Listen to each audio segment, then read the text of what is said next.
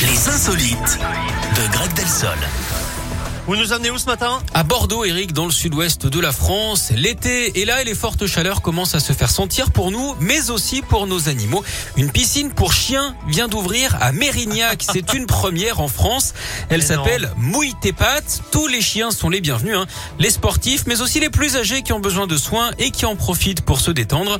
L'eau du bassin est non chlorée, désinfectée. Il y a également une salle d'exercice et un lieu dédié au lavage et au séchage. Comptez 20 euros par séance. Dernier détail, hein, pas besoin de maillot ou de bonnet de main. Ils peuvent venir teckel. Ils peuvent même venir se balader à poil, évidemment.